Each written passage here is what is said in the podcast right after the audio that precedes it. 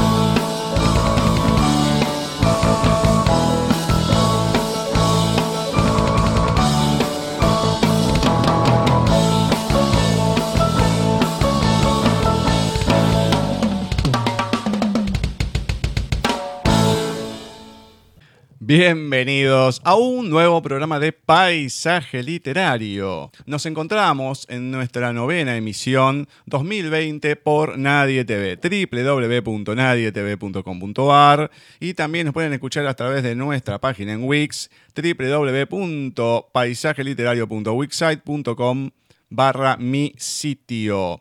Un nuevo programa, 4 de marzo de 2020 primer programa de este mes, lógicamente, en donde tendremos una entrevista a Camila Mora, que es una escritora de Argentina, muchas lecturas, muchas secciones para compartirles y lógicamente le agradecemos a Walter Gerardo Greulach que nos estuvo presentando una nueva autora que la verdad estupenda. Muchísimas gracias Walter. Contacto arroba nadietv.com.ar, tienen mail, Skype, Facebook de la radio, arroba nadietv en el Twitter. Y si se quieren comunicar con este programa, lo pueden hacer a través de paisaje literario arroba nadietv.com.ar. Mail, con ese mismo correo nos agregan en el Skype. Gustavo Literario es nuestro perfil en Facebook. Paisaje Literario en nuestra fanpage. Arroba Paisaje en el Twitter, arroba paisaje literario, el Instagram y nuestra página, que ya se las mencioné, www.paisajeliterario.wixsite.com barra mi sitio. Y la gente que tenga Anchor o cuenta en Spotify, nos pueden encontrar ahí como Paisaje Literario, donde están subidas todas las entrevistas y lecturas del año pasado, los bloques enteros. Y este año vamos semana a semana compartiendo un poquito de cada uno todas las entrevistas, los bloques de lecturas y de vez en cuando alguna chapa algún relato de Singololo, las reseñas de librománticas, los relatos también que nos comparte Walter en cada una de las entregas, sus relatos, los propios, ¿no? Y bueno, y muchas, muchas cosas más. Vamos a presentar que me acompaña nuevamente en Paisaje Literario nuestra meremérita profesora Cecilia Giorgio. Muy buenas tardes, noches, Ceci. Muy buenas tardes, noche, Gus. ¿Cómo anda todo por ahí? Bien, bien, todo tranquilo, todo muy tranquilo. Un día hermoso el de hoy. Y bueno, esperemos que el programa también esté acorde. Por supuesto. Bueno, y para que esté más acorde todavía, vamos a comenzar con uno de nuestros oyentes, con un poema eh, ni más ni menos que de Manuel Rodríguez Emert. Podemos ocuparnos. Y mi cabeza me dice, está todo bien, y deseo ver las cosas de este modo, y los escritos se acumulan como deseos, insaciables y repetitivos, olvidados en un estante polvoriento. El último pedido del poeta, no puedo condenarte a que mueras a mi lado. Estos sueños se arrojan sobre mí y muestran tus quijadas. Tu danza es tranquila. Intenté pedirte que me amaques contigo y que olvides ese dolor, el único dolor que te rebasa. De lo demás podemos ocuparnos. Podemos ocuparnos de Emanuel Rodríguez Emert. Mm, bien, bien. Muy bonito, ¿no? Hacía, bueno, este año es la primera vez que leemos de él. Sí, pero bueno, hemos leído varios poemas. Sí, no, totalmente, totalmente. Pero bueno, lo habíamos dejado pasar lo dejamos ahí como en el freezer, digamos, y ahora viene lo dejamos con todo. Descansar. Muy bien. Me encantó, me encantó. Sí, sí, sí, sí. Muy, muy lindo, realmente. ¿Y qué más tenemos? ¿Seguimos con otro oyente? A ver. Bueno, de José Luis Poza. Fuego en el cuerpo. Siento como el magma hierve en mis entrañas. Es una sensación extraña y lacerante. De vez en cuando pequeñas explosiones arrasan mi estómago y me producen náuseas. Después vuelve la calma, pero sé que la erupción se está fraguando. Son demasiados palos, demasiados castigos. El potro se revela y empieza a cosear desesperado. Tarde o temprano romperá las bridas y galopará despavorido hacia un destino incierto. Y cuando llegue ese momento, no habrá rienda que logre sujetarlo. A veces oigo la colada rugir sobre mi pecho, pero aún no es el momento. Otras, pequeñas corrientes de fuego, asoman por mis ojos y se despeñan ardientes por mis mejillas. Son la válvula de escape de una caldera a punto de estallar. Sé que pronto el vómito de fuego me arrasará la entraña las paredes del pecho tiemblan ante el embate de las ígneas olas que pugnan por abrazarme el alma. Solo me queda hundir la mano en la garganta, meter la cabeza en el retrete y procurar no salpicar nada ni a nadie. Fuego en el cuerpo de José Luis Poza. Mm, muy bien, muy bien, ¿eh? Intenso, intenso, intenso. Intenso de muchas maneras. Sí, mm. intenso de muchas maneras. Parece que la gente que elige estas poesías o estos relatos o estos textos mm, siempre busca un factor en común. Ay, Dios mío, voy a dejarlo ahí. Pero como no todo es alegría, no todo es pasión, ni, romance, ni nada, vamos a ir con algo un poco más de oscuridad, así reemplazamos a ciertas personas. Em, en este caso, les voy a traer un autor que en su momento supo escribir en coautoría dos excelentes obras que no podía ser eh, de otra manera en compañía de Stephen King, que es el talismán. y nada menos. Eh, obviamente, por eso lo conozco el muchacho. El talismán es una, Y luego, años después, Casa Negra. Em, Mm. Falta una tercera parte, que vamos a ver cuándo sale, ¿no? Pero, bueno, en su momento se los contaré. Así que, Peter Stroud en el reino de los sueños. Durante mucho tiempo después de la guerra, estuvo soñando con su infancia. Oía alaridos procedentes del dormitorio o del cuarto de baño del pequeño dúplex donde vivía su familia cuando era chiquillo. Y cuando miraba aterrorizado por la ventana, sabía que la calle con su césped y álamos altos no era más que una fachada tras la que se ocultaba un terrible incendio. En los sueños, tenía la certeza de que nada de aquello tenía relación con la guerra. Todo había ocurrido antes. Los alaridos flotaban en el interior de la casa marrón y amarilla, y el humo y las llamas ondeaban bajo las calles. Los alaridos cesaban tan pronto como tocaba el pomo de la puerta del cuarto de baño. Cuando la abría, veía que la cortina de la ducha estaba corrida. Estaba salpicada de sangre y esparcido por el suelo y por el asiento blanco del inodoro, había bucles y rizos de sangre. Lo que más miedo le daba era correr la cortina de la ducha, pero la bañera siempre estaba vacía. Solo había una gran mancha de sangre que se deslizaba hacia el desagüe como si fuera una masa viva. Eso era exactamente lo que había ocurrido durante la guerra y antes de ella. En el reino de los sueños, Peter Stroud. Bueno, ahí espero que les haya gustado. Ahí le aporto mi cuota de oscuridad al programa y estas cosas, ¿no? De la mente antes y después de la guerra. Mm, Pero está muy bien escrito, está muy lindo. muy lindo, un micro relato, muy corto, Sí, sí, pero cuánta angustia que hay contenida. y ¿eh? sí, y sí. Ay, hablando de angustias, por lo menos para mí, es una gran angustia. Veremos si en el día de hoy aparece o no aparece. Yo espero que me sigan dando respiros. Vamos a ver con una pequeña charla, a ver qué nos aporta la señorita Molina en este espacio dedicado a Bucay. Bueno,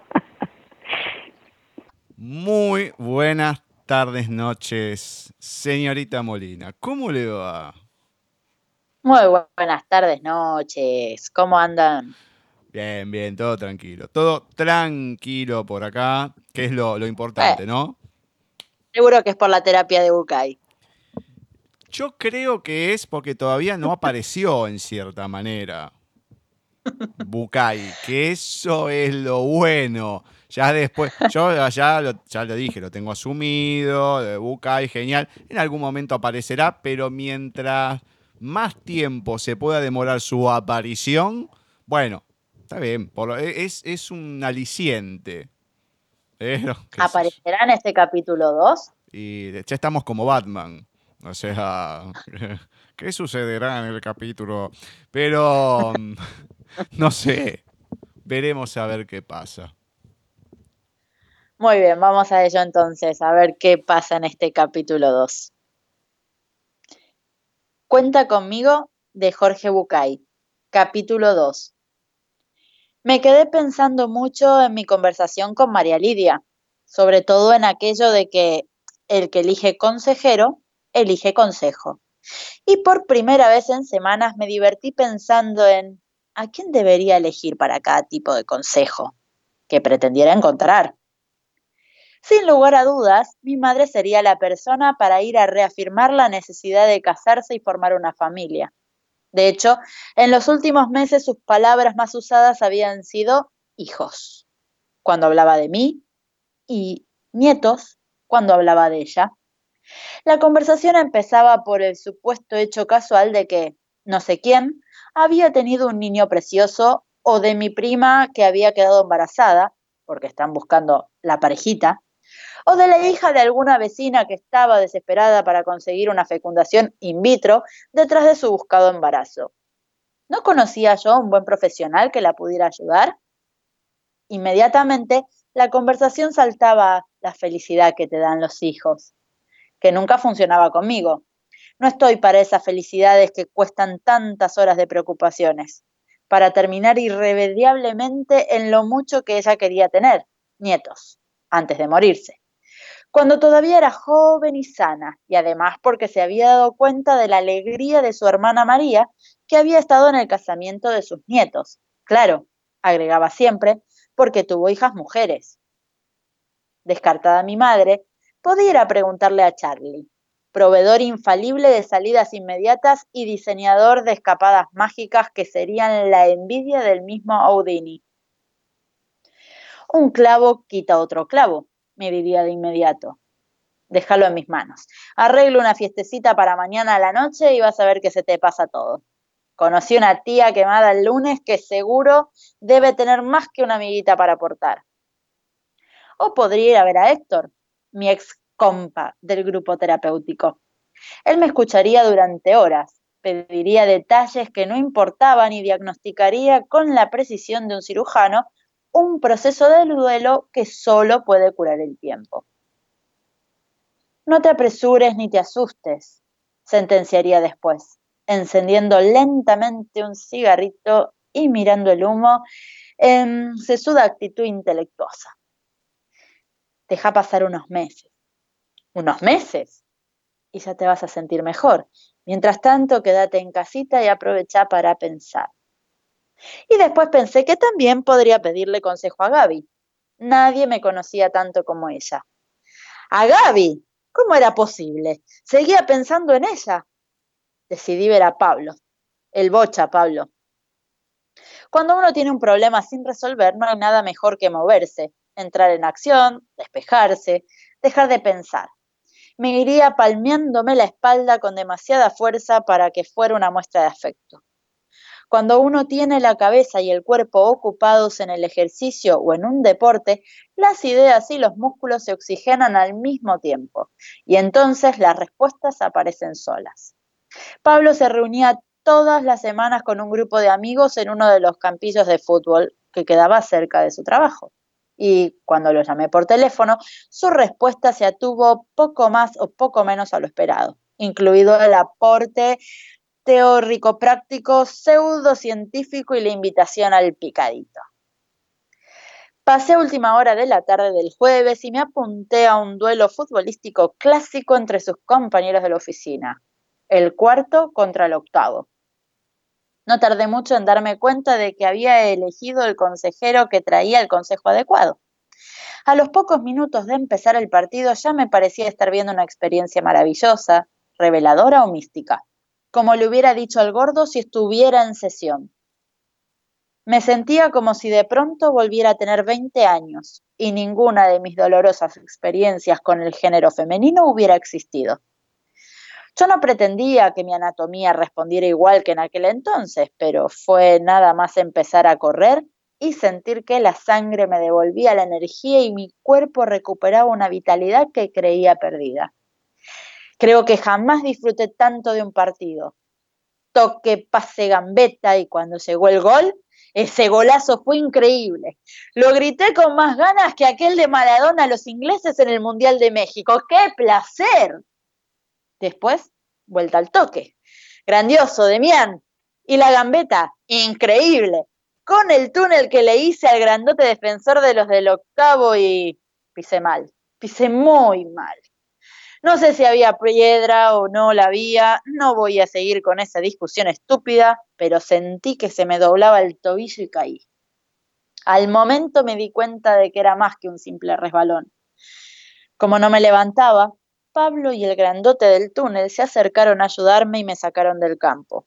Yo no podía ni pisar, pero igual me quedé quietecito, aguantando hasta el final del partido que perdimos 4 a 1. Claro, con un jugador menos, esos partidos de 6 contra 6 eran irremontables. Y después Pablo me acompañó hasta el hospital. Estaba de guardia en traumata un amigo. No es nada serio, Demián, me dijo Antonio. Parece un esguince. Si quieres, no te pongo escayola, pero me tienes que prometer que por una semana harás reposo. De acuerdo, dije resignado. Y tómate esto dos veces al día, concluyó, mientras salía a atender a otros pacientes. Una hora después ya estaba en casa. Pablo dejó mi bolso al lado de la entrada y se fue. Lo lamento, qué mala suerte. Casi, casi culposo. Yo así quedé, solo, tirado en el sofá, con la pierna vendada encima de dos almohadones y una garantizada baja laboral de por lo menos 10 días. ¿Casualidad o causalidad? ¿Me lo había buscado? ¿Qué me hubiera dicho el gordo? Busqué en mi memoria narrativa el cuento para ese momento y se me apareció aquel viejo chiste que contaba mi abuelo Elías. Se trataba de la historia de un viejo vendedor de leche que en el pueblo repartía el preciado líquido a bordo de un carro que tiraba rutinariamente un viejo caballo de andar cansino. El lechero era avaro, ambicioso y un poco estúpido. Una tarde, mientras cargaba en el mismo carro una pequeña montaña de alfalfa, empezó a pensar en todo el dinero que ahorraría si su caballo no se comiera un montón de pienso como ese cada mes. Recordó que alguna vez el médico del pueblo le había aconsejado a su vecino que dejara de fumar. Cuando el paciente se quejó diciendo que le resultaba imposible combatir el vicio, el profesional había aconsejado un método de desacondicionamiento. El vecino debía imponerse encender un cigarrillo menos cada día hasta perder el vicio. Con paciencia y constancia se acostumbraría a dejarlo y aprendería al cabo de unos meses a vivir sin fumar. El lechero creyó que era una excelente idea utilizar los nuevos avances de la ciencia al servicio de su negocio y decidió entrenar poco a poco al animal para que aprendiera a vivir sin comer. A partir de ese día el lechero le dio al caballo cada día 10 gramos menos de alimento que el día anterior. Había calculado que en un año, si se mantenía firme, el animal se volvería el compañero perfecto para su trabajo, un colaborador sin coste. Un día, por las calles del pueblo, se escuchó el rezongo del lechero que hacía su recorrido tirando él mismo de su carro con gran esfuerzo. ¿Y el caballo? preguntaron sus clientes. Un estúpido, dijo el hombre, demostrando que se puede proyectar también en los animales. Yo le estaba enseñando a vivir sin comer y justamente ahora que había aprendido, se ha muerto. Precisamente en ese momento en que solo pretendía moverme, oxigenarme, llenarme de adrenalina y no pensar, no iba a poder ni caminar. Durante esos siete días seguí imaginándome respuestas de Jorge. Finalmente me di cuenta de que necesitaba que él mismo me las diera. En cuanto pude levantarme, Salí de casa, tomé un taxi y le pedí al conductor que me llevara a la dirección del gordo, mi antiguo terapeuta.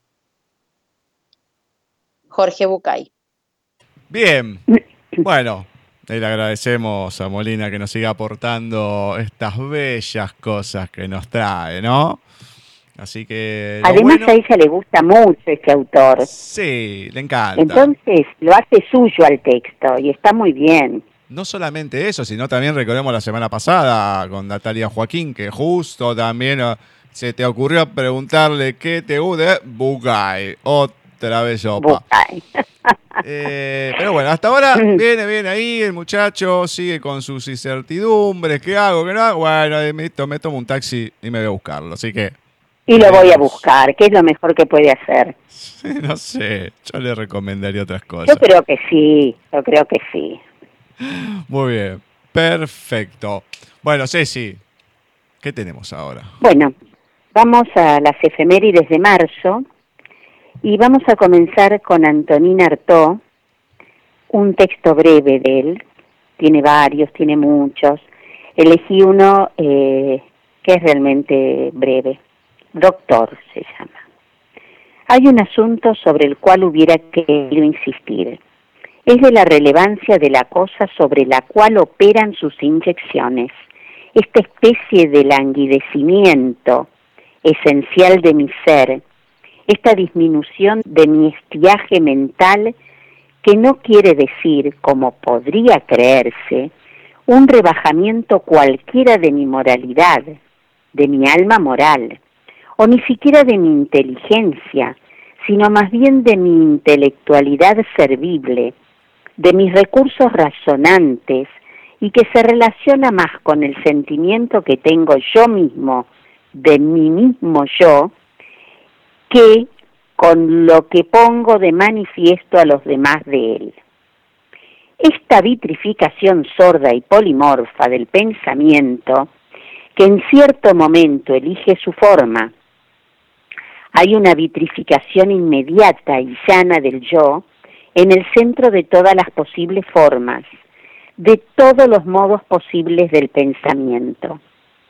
Y, señor doctor, ahora que usted está bien enterado de lo que puede ser alcanzado en mí y curado por las drogas, de la soma de conflicto de mi vida, espero que sabrá suministrarme la cantidad suficiente de líquidos sutiles, de reactores especiosos, de morfina mental, capaces de sobreponer mi abatimiento, de enderezar lo que cae, de juntar lo que está separado, de reparar lo que está destruido.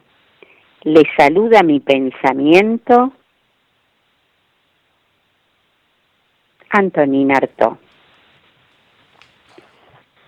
Qué, complicado. Complicado, la verdad, ¿eh? Qué complicado. Es parece un destrabalenguas. Eh, sí. Pero es así, Arto. Me acuerdo todavía Esto está dentro del ombligo de los timbos. ¿Cómo? Mi amigo, me acuerdo de mi amigo Yugurta todavía.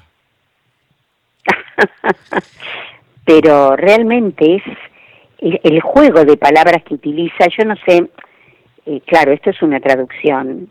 Si uno lo pudiera leer en el idioma original, tendría un sabor especial. Pero bueno, está muy bueno. Yo no me quiero imaginar. Yo no podría escribir esto. No me quiero imaginar el pobre que lo tuvo que traducir, cómo debe haber quedado. ¿eh? Claro, claro, claro. Porque son palabras muy muy complicadas hasta para hablarlas, para decirlas. Sí, sí, sí, sí, sí, sí. Por eso claramente lo estás leyendo vos, ¿no? Lógicamente.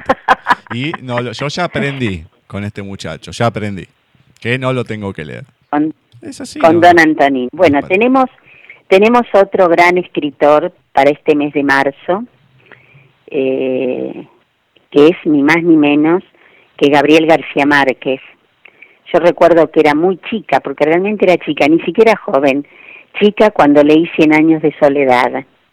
Me apasionó, realmente me apasionó un libro de muchas hojas, muchas páginas, pero me encantó. Y cuando años después lo leyó mi hija menor, hizo lo que yo no hice y que estuvo muy bien. Hizo todo un árbol genealógico de la familia. Entonces, eh, es más fácil guiarse al leerlo.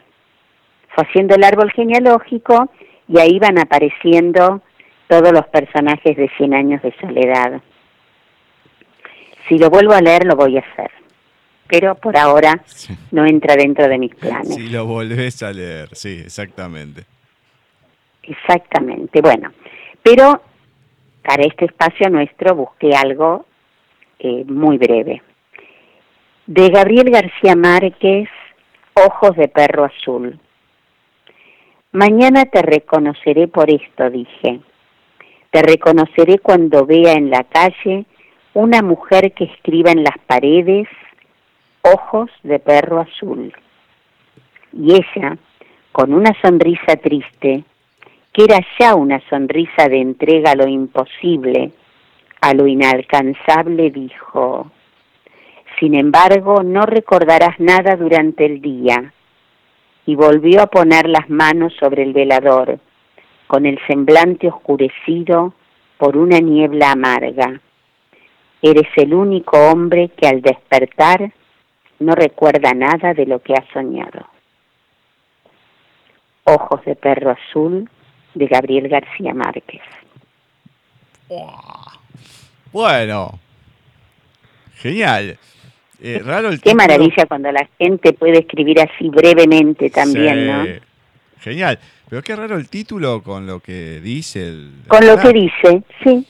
Sí, sí, sí. Me, me, hace acordar una película, lo tengo bastante olvidada, la sección, como si fuera la última vez que precisamente esto, ¿no? Adam Sandler se enamora de una chica que, bueno, después, pasada la película, como que tuvo un accidente y al terminar el día se va a acostar y vuelve al día anterior y así, y así estuvo años y años, siempre termina viviendo ese último, ese último día, ¿no? Eh, como si fuera un día nuevo, así que no, no, una, un día nuevo. Una genialidad. Bueno, nos vamos a ir con un audio de Marce, a ver qué nos cuenta. Personas. Hay personas que llegan a tu vida sin ni siquiera buscarlas islas de calma en medio de mares de tormenta. Hay personas a las que les llaman vida, porque te hacen renacer en cualquier parte. Partituras faltantes de tus propias melodías, lunas llenas en noches nubladas de noviembre. Hay personas que se asoman en tu corazón para limpiarlo, lo sacuden de todo lo que lo ensucia, inclusive de ti mismo. Lluvias que te limpian los daños, personas que se miran de forma distinta, quienes te tatúan de hechos y no de palabras. Hay personas que se miran de forma distinta, son puerta de escape de incendio, luces de neón que te muestran la salida, que te toman de la mano y te muestran lo que es la paciencia y aguante, a las que no quieres perder después de probar sus labios. Hay personas que viven del hoy, estaciones de trenes que te dicen te quedas. Quienes estudian matemáticas contando tus lunares y hacen doctorados, sanando cada una de todas tus heridas. Hay personas, poemas, que te hacen poeta, personas que llevan por dentro poesía y a Gabriela Mistral en sus besos. Notas centrales de saxofón en melodías de jazz que te dedica cada noche. Hay personas que son primavera en días de invierno, personas que llegan a tu vida en forma de sonrisas, gemidos que quedan dentro de tus oídos después del último beso, y se quedan en ti de tal forma que sueñas con ella cuando la miras dormida.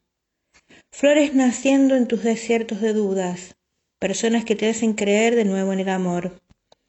Hay personas que son algodones de azúcar en domingos de feria, sorbos de café a las seis de la mañana, libros de poesía recién abiertos. Pan con Nutella y helado de vainilla cuando mueres de tristeza. Hay personas que se quedan contigo aún después de contarle todos tus secretos, dejando en tu alma un para siempre. Texto extraído de Entre bares, poemas y banquetas de Darius Vidal. Eh, personas. Bueno, hay personas que llegan a tu vida sin siquiera buscarlas. ¿Qué, es cierto que hay en el, primer verso de lo que dice Marce? Sí, sí, yo lo había escuchado ya, este tema hace mucho, y bueno, cuando lo empecé a leer, y bueno, empecé a pensar en personas y personas, y, eh, y bueno, es así. Hay personas de todo tipo. Exacto, cuántas... Esperemos encontrarnos siempre con las, con las buenas. Claro, no, bueno, pero cuántas cosas hay que uno después se va conectando de otra manera con, las personas. Por ejemplo, una cortita, eh, con esta cuestión de Bani, que ahora viene en un ratito, de, de Singololo y demás, bueno, me puse en contacto con ella, me pasó su celular, estuvimos hablando y la verdad que me sorprendió la tremenda onda que tiene Singololo. Es impresionante. Mira vos. No me, dije, con todos los seguidores que tiene, no me daba, no, ni la hora me da. Y no, muy copada, me dio su celular, estuvimos hablando de, pero a ver, eh, dice, empezamos hablando de literatura y mira, estamos, salimos de cualquier otra cosa. Y, pero, pero de cualquier otra, no voy a decir qué, ¿no? Pero cualquier tema totalmente diversos a lo que era la, la literatura en sí, sus relatos y todo. Así que, bueno. Qué esas, bueno. Esas cosas que te regala la vida. Bueno, ¿qué más tenemos? Exactamente. Y bueno, volvemos con Wimpy. Ah, muy bien. Me encanta, me encanta. Nuestro querido Wimpy. Hoy vamos a leer El retrato. Lucindo Pastrana nunca había mirado con buenos ojos a los fotógrafos y ponía reparos cuando la mujer, Casilda, le hablaba de retratar a los gurises. Jerónimo, de siete años, y Lucindita de 8. ¿Para qué lo vas a retratar, Aura? Que es una edad que están creciendo. Esperemos a que se asienten. Pasó el tiempo y un día Casilda le dijo a Lucindo, vos siempre con la costumbre discutir, pero tendrías que retratarte, porque una vuelta espichás y es una vergüenza que en las casas no haya un solo retrato del cabeza de familia. Imagínate en el velorio lo que va a decir la gente que venga a cumplir. ¿Cómo? ¿Son tan desamorados, canejo? No hay que dar lugar, Lucindo. Al otro día, Lucindo Pastrana ensilló el lobuno, marchó para el pueblo y fue a lo del fotógrafo. Dos horas después, volví a retirar los retratos. Eran seis postales de busto. Pero en cuanto las vio Lucindo empezó a los gritos. ¿Qué es esto? Me sacó sin pierna. El fotógrafo le aclaró. ¿No ve que es una fotografía de busto? ¿Qué de bustos? Yo no vine a pedirle que me hiciera un retrato de busto. Yo me vine a hacer sacar yo. No voy a estar pagando por otro. Y usted va y me saca sin pierna. Y el fotógrafo impaciente le dijo entonces, ¿lo iba a llevar caminando el retrato? Quedó famoso el dicho. El retrato de Wimpy. Muy bueno, una genialidad. Está buenísimo. Está buenísimo. Con el canejo me hizo acordar a las historietas de Paturuzú. ¡Hay una canejo! Claro, claro, tiene mucho, tiene mucho también de, de esas, de eso, sí, sí, sí, sí. Está bárbaro. Me encantó, pero se cuento que no escuchaba el, el canejo. Dios mío. Hacía mucho. bueno, ahora no vamos a ir con algo como lo de Ceci ni, ni nada, ¿no? Pero un viejo conocido de hace mucho tiempo, ¿no? Eh, vamos a ver si les gusta. Ya hemos leído algunas cosas de este muchacho. Así que vamos con Cobo Ave, el dictador. El doctor Aire, como indica su nombre, se dedicó toda la vida a las investigaciones sobre el aire. En uno de los últimos días de su vida, el doctor subió al estrado para dar un discurso delante de los estudiantes. Yo transformé el aire en algo tan flexible e inacabable como la arcilla entre los dedos del escultor. También alteré la disposición de las partículas del aire para producir desniveles artificiales de presión atmosférica. Y así logré controlar los tifones, la lluvia y la temperatura, además de posibilitar el mayor aprovechamiento de la fuerza eólica. Incluso logré que el aire fuera impermeable al sonido, en contra de su naturaleza ingénita. Ahora bien, si la gente busca desentrañar mis investigaciones a favor del progreso humano, tendrá en sus manos la felicidad infinita. Sin embargo, no hay ni un sabio que me haga caso, porque el progreso no solo sale costoso, sino también es perjudicial para la moralidad. Los estudiantes abstraídos dormitaban o hacían perforaciones en los escritorios con sus navajas sin prestarle atención. El doctor aspiró por la nariz y se quitó las lagañas de los ojos con la punta del dedo, y se apresuró a añadir Con esto termino mi lección. Los estudiantes dormidos se despertaron de repente. Alcanzaron a ver solo la espalda del doctor, tan difusa y triste como su nombre, que se retiraba del estrado. Todo esto se atribuía al dictador que gobernaba el país. Desde que su hermano banquero había caído en cama por una gripe incurable, el dictador solo pasaba días tediosos sin nada que hacer. Angustiado por el oso imperante durante los últimos cinco años, teniendo en cuenta el lema de su régimen, orden todo el tiempo. El estado de tedio se podía considerar como la máxima realización de su ideal. De hecho, el dictador no guardaba ni la mínima intención de oponerse a esta felicidad ociosa. Entonces, en secreto quiso dedicarse a la música para matar el tiempo. Por desgracia, el dictador era un hombre tan torpe como nadie. Sus manos se dividían en cinco gruesas ramas hacia la punta, a las cuales parecían no llegarles los nervios. Fue por esta razón que prefirió ser vocalista. A diferencia de los instrumentos musicales, la garganta le permitía producir sonidos con relativa facilidad. No buscaba más que complacerse a sí mismo en privado, lo cual era imposible al tratarse de un dictador. Pronto se enteraron los súbditos y le cayeron con una avalancha de elogios. Acostumbrados tan solo a expresar lisonjas al más alto nivel, insistieron en que debía dar un recital en el Auditorio Nacional. Desde luego, el dictador no tenía ni la menor idea de lo que era la modestia.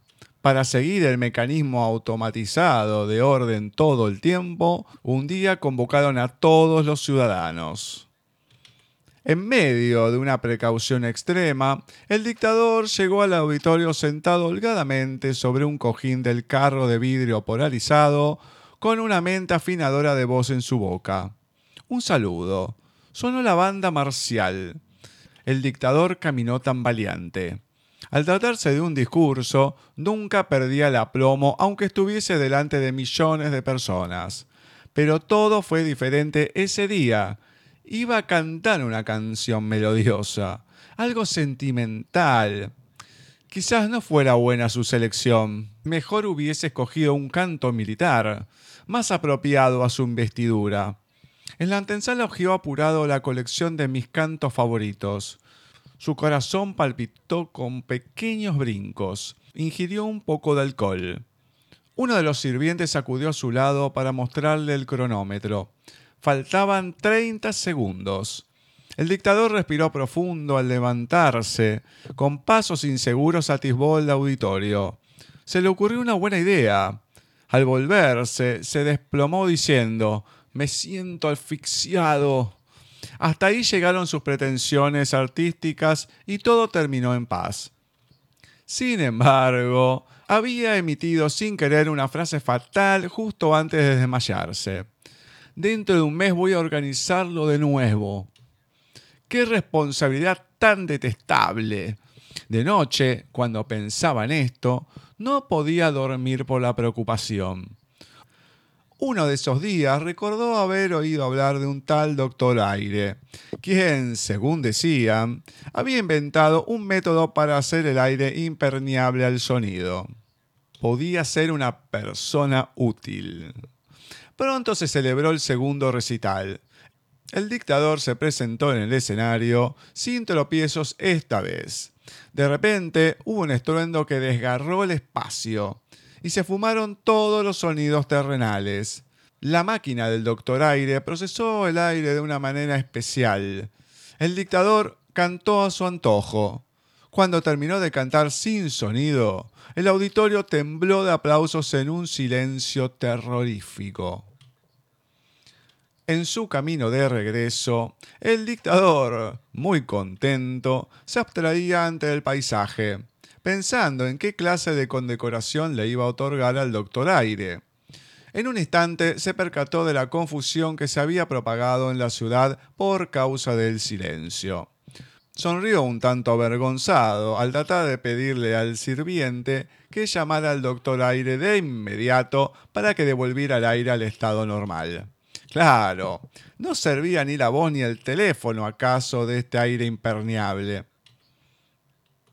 Su coche frenó bruscamente y el que iba adelante chocó con otro que había invadido la avenida, sin ruido, de una manera inesperada acudieron varios oficiales para sacar al conductor imprudente. Era el mismo doctor Aire. Había salido sin soportar más el silencio, cargando la máquina para encontrarse cuanto antes con el dictador. El doctor estaba muerto y la máquina destrozada. El dictador se sobrecogió al recordar que el doctor le había dicho una vez que no dejaba ningún registro de sus investigaciones para evitar el abuso. Gritó sin querer algo ininteligible. Había mucha gente que gritaba. Por más que gritara, el silencio absoluto le pesó cada vez con mayor presión. El dictador se cayó, se cayó a voz en cuello y alcanzó a escuchar el desmoronamiento que se le acercaba con pasos firmes, así como la oscuridad que avanzaba al anochecer. El dictador de Cobo Ave. Qué lindo que sería tener una máquina así, ¿eh? ¿A cuántos le aplicaría el silencio? Te digo que lo pondré ahí, tac, silencio de por vida, que no puedan emitir nunca más una palabra. No está mal. ¿Eh? Se me ocurre una larga lista, no voy a nombrar a nadie, ¿eh? ninguna categoría de gente ni nada. Pero si me dejaran, Dios mío. Bueno, em, para apaciguar un poco, veremos si viene calmado o no. Así que vamos a ir con un relato más de Sin Wololo en la voz de Bani. Te vi, te crucé un instante, otra vez. Te brillaban los ojos, como mil cometas desenfrenados. Volvías a bailar bajo la lluvia, desnuda, descalza. Otra vez se encendía tu alma, después de mil oscuridades. Te vi, negrita. Te crucé un instante con los pelos revueltos, preparada a volar. Te vi y te sonreí frente al espejo, que ya no iba a ensuciarse nunca más. Nos vimos. Sin Wallolo. Bueno, parece un medicamento, una grajea, fue algo recortito. Muy, muy breve. Medio minuto apenas. La verdad que se ve que no tenía muchas ganas de leer, Bani, hoy, ¿eh? y bueno. Le agradecemos a Bani y obviamente vuelvo a repetir a Singololo que la verdad, eh, una persona de 10. No, no, estupenda persona. La verdad que nunca me hubiese imaginado encontrar a alguien así. Así que bueno, esperemos seguir teniendo muchos más relatos de ellas y bueno, y viendo ahí a ver si podemos conseguir el, libro ya de, otra manera. Qué lindo, ¿no? Que es encontrarnos en este espacio con gente tan, tan hermosa. Pero, a ver, e, esa es la idea. Y esperemos seguir así, ¿no? No solamente con los entrevistados, sino Por supuesto. con este tipo de, de gente. Muy bien, ahora vamos a ir con la película de la semana.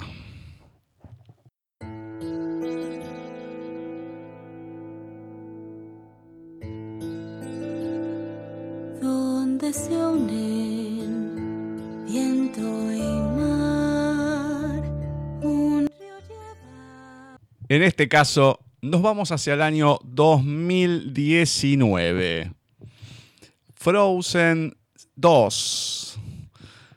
Con la dirección y también los creadores de la historia, Chris Buck y Jennifer Lee, que esta última también fue la que escribió el guion de la película.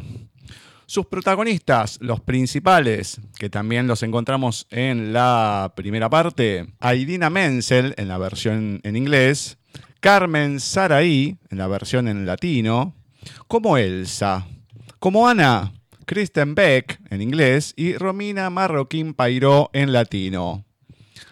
Jonathan Grock en inglés y Pepe Vilches como Christoph y Olaf en la versión en inglés, Chash Gard y David Filio en la versión en latino. Vamos a hacer un pequeño raconto de la primera película. Tenemos a dos hermanas, Elsa y Ana, la cual la primera tiene un cierto poder, ¿no? el de crear con sus manos eh, todo lo que tenga que ver con la nieve está jugando con Ana, están creando un muñeco, y en un momento lo que es su poder se descontrola. Bueno, los padres hablan entre sí y deciden que cada una esté separada para que Ana no corra riesgos.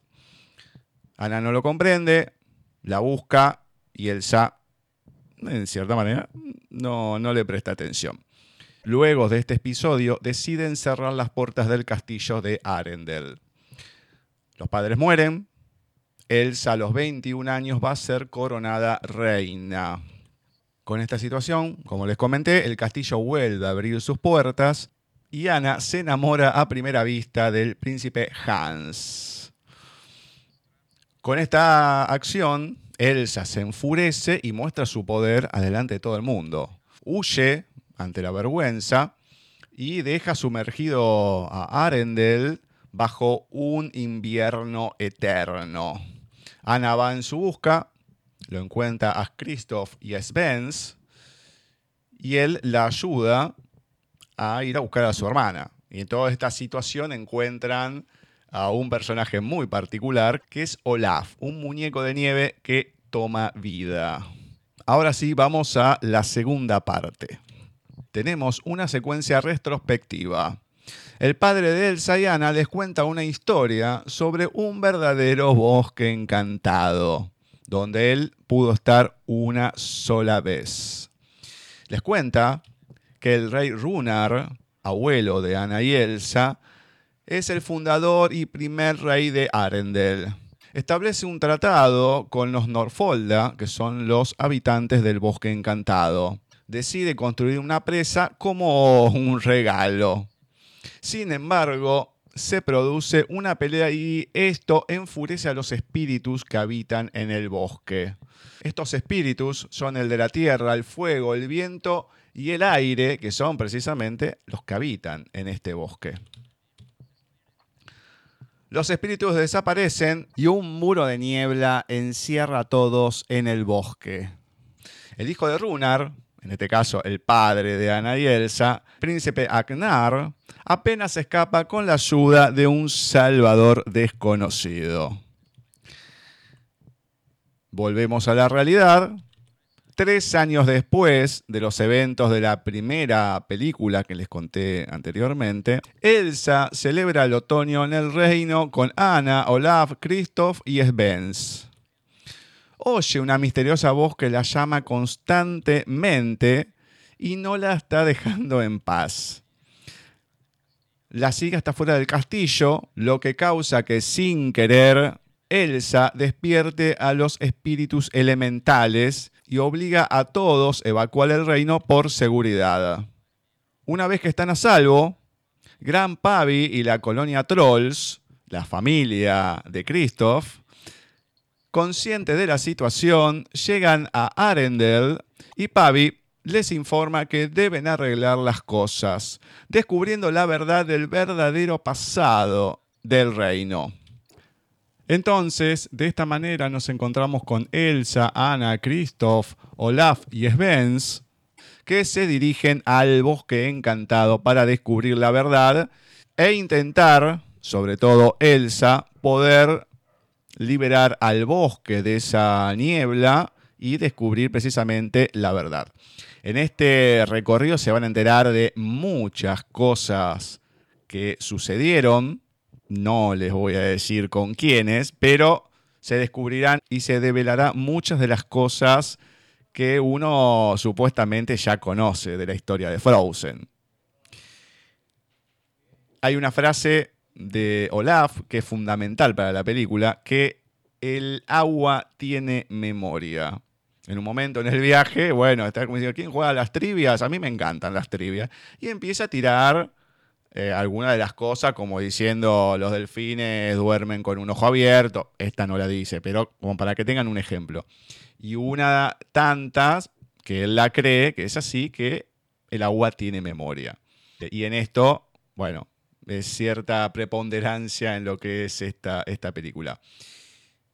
Em, hay algunas partes que recuerdan la, primera, de cosas que pasaron. Lógicamente la parte más graciosa se la lleva a Olaf, al encontrar a personas dentro del bosque encantado, que les va explicando todo lo que pasó en la primera película, y así con todo, ¿no? Bueno, la verdad, no sé si es tan emotiva, si va a llegar tanto como fue la primera de las películas de, Frozen, pero sin duda, de las últimas que ha sacado Disney, en su factoría, la mayoría con personajes reales de las películas clásicas. Esta es una saga que llegó para quedarse. Difícilmente puede haber una tercera. Ya se van a dar cuenta por qué, pero uno nunca sabe. Bueno, Ceci, a ver. ¿qué tenemos para finalizar?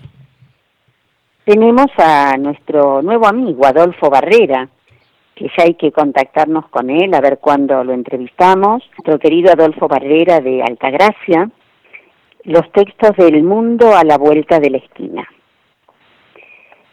El ingreso a la gruta era una boca oscura en lo más alto de un monte cercano al río. Ellos llegaban a la mañana cuando adentro todavía encontraban los tesoros olvidados por los visitantes nocturnos. Deseaban hallar puñales o armas de fuego. Siempre había etiquetas de cigarrillo, latas de cerveza, restos de fogatas, algodones, cartas de amor, cajitas de remedios o condones anudados. Tardaban en entrar, temían enfrentarse con criminales o algún animal escondido. Las vacaciones estaban terminando y las visitas a la pretendida cueva secreta empezaban a convertirse en ceremonias de despedida. María y Carlitos se fueron el viernes. El sábado se volvieron Andrés, Francisco y Adrián. El domingo, que era el último de esas vacaciones, se animó a ir solo hasta la gruta a buscar no sabía qué. Pronto aprendió que no sería lo mismo. La melancolía del final de enero era una sensación fuerte y desconocida, algo como ganas de llorar y asombro ante un vacío profundo y novedoso. La abertura de la caverna podía representarlo. Un hueco oscuro en la clara mañana de verano, como si fuera la salida al universo. Allí llegó. Mientras dudaba, se quedó quieto, frente a lo inmenso, de espaldas al río. El puñal, el tesoro, ¿y si estaban los delincuentes? ¿Y si justo se desmoronaba la montaña y quedaba atrapado allá adentro? ¿Sus padres lo encontrarían? Escuchó unos gemidos. Se alarmó. Se puso rígido. Unos quejidos de mujer. Casi gritos, entrecortados. Una respiración fuerte, jadeante. Algo sufriente. El corazón asustado al fin lo sacudió y lo hizo salir espantado. Mientras juraba no volver nunca más, bajaba con todas sus fuerzas hacia el río. Imaginaba un crimen, a los amigos escapando a su lado. No les diría nada a sus padres. ¿Le creían los chicos el año próximo? Se detuvo y miró hacia arriba. Pensó buscar ayuda. La aventura o el amor, a una temprana edad, no son descubrimientos que realicen los cobardes. Y siguió corriendo. El mundo a la vuelta de la esquina de Adolfo Barrera.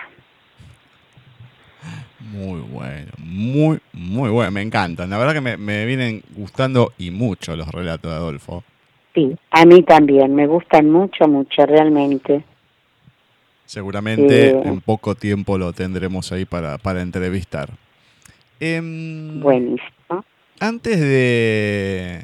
Vale, anticipamos a la gente, en realidad, que en el próximo bloque vamos a estar entrevistando a una escritora argentina llamada Camila Mora, que es de acá, de, Argentina, eh, que nos va a estar presentando su saga eh, Corazones en Manhattan. Nosotros pudimos leer Amor entre paréntesis, que es la, la cuarta entrega. Tiene siete hasta el momento y bueno, tiene diversos relatos, historias en Wattpad, etcétera, etcétera, etcétera. Ahora les voy a presentar un tema de, José, de estos temas fundamentales de la música y demás. Pero antes de todo esto, quería leerles una última cosa muy cortita. Eh, se los leo y al final va- vamos como hace, eh, como suele hacer Marce. Cada átomo palpita vórtices de energía. Despiden luces multicolores.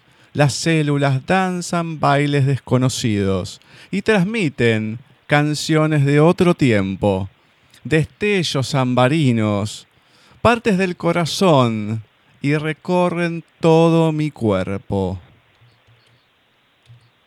Esta poesía se llama Serenidad. ¿De quién es? Hermosa. ¿Cómo? Hermoso. No sé. ¿Vos me estás cargando? Es muy linda, hermosa, me dice. Es que a mí me gusta. Obviamente, la autora de esta poesía no es ni nada más ni nada menos que Cecilia Giorgio. Así que, Muchas gracias. Me emocionaste, así que tuve que cortar un poco. en homenaje al, al día de ayer, que fue el onomástico de Ceci, bueno, esperemos que le haya pasado muy bien. No le dije nada para, bueno, dejarlo más para el final, así que te deseo... Yo dije, se está olvidando, Gus, No, qué raro. ¿Cómo me voy? Pero por favor, vamos a lo último. Ahí estuve transcribiendo. Espero que me lo hayan dictado bien. Pues estaba media chicata la persona que me lo dijo, ¿no? Pero digo, vamos a dar una sorpresa. Haz Algo que no esté Mire. en, los planes. No, para nada. Además, bueno, ya sabes que estoy llorando. Como corresponde.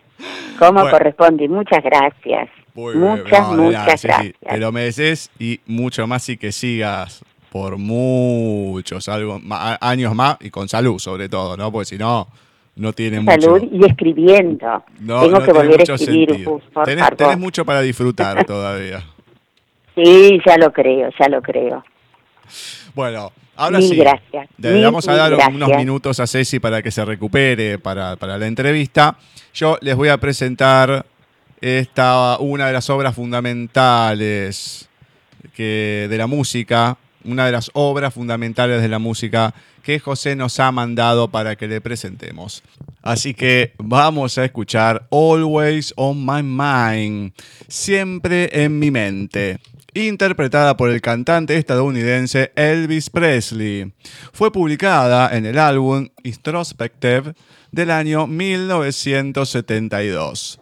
La compusieron Wayne Carson, que aseguraba haberla escrito en 10 minutos en la cocina de su casa de Springfield, Johnny Christopher y Mark James. No fue cantada por vez primeras por Elvis Presley, aunque fue él quien le dio el auténtico impulso a la canción. Sus dos primeras intérpretes fueron Brenda Lee y Wayne McRae respectivamente. La nota anecdótica y sentimental de la versión de Elvis la pone su propia separación matrimonial con Priscilla Presley en febrero de 1972 y apenas unas semanas después lanzó como single Always on My Mind con la canción Separate Ways, Caminos Separados, en la cara B del disco.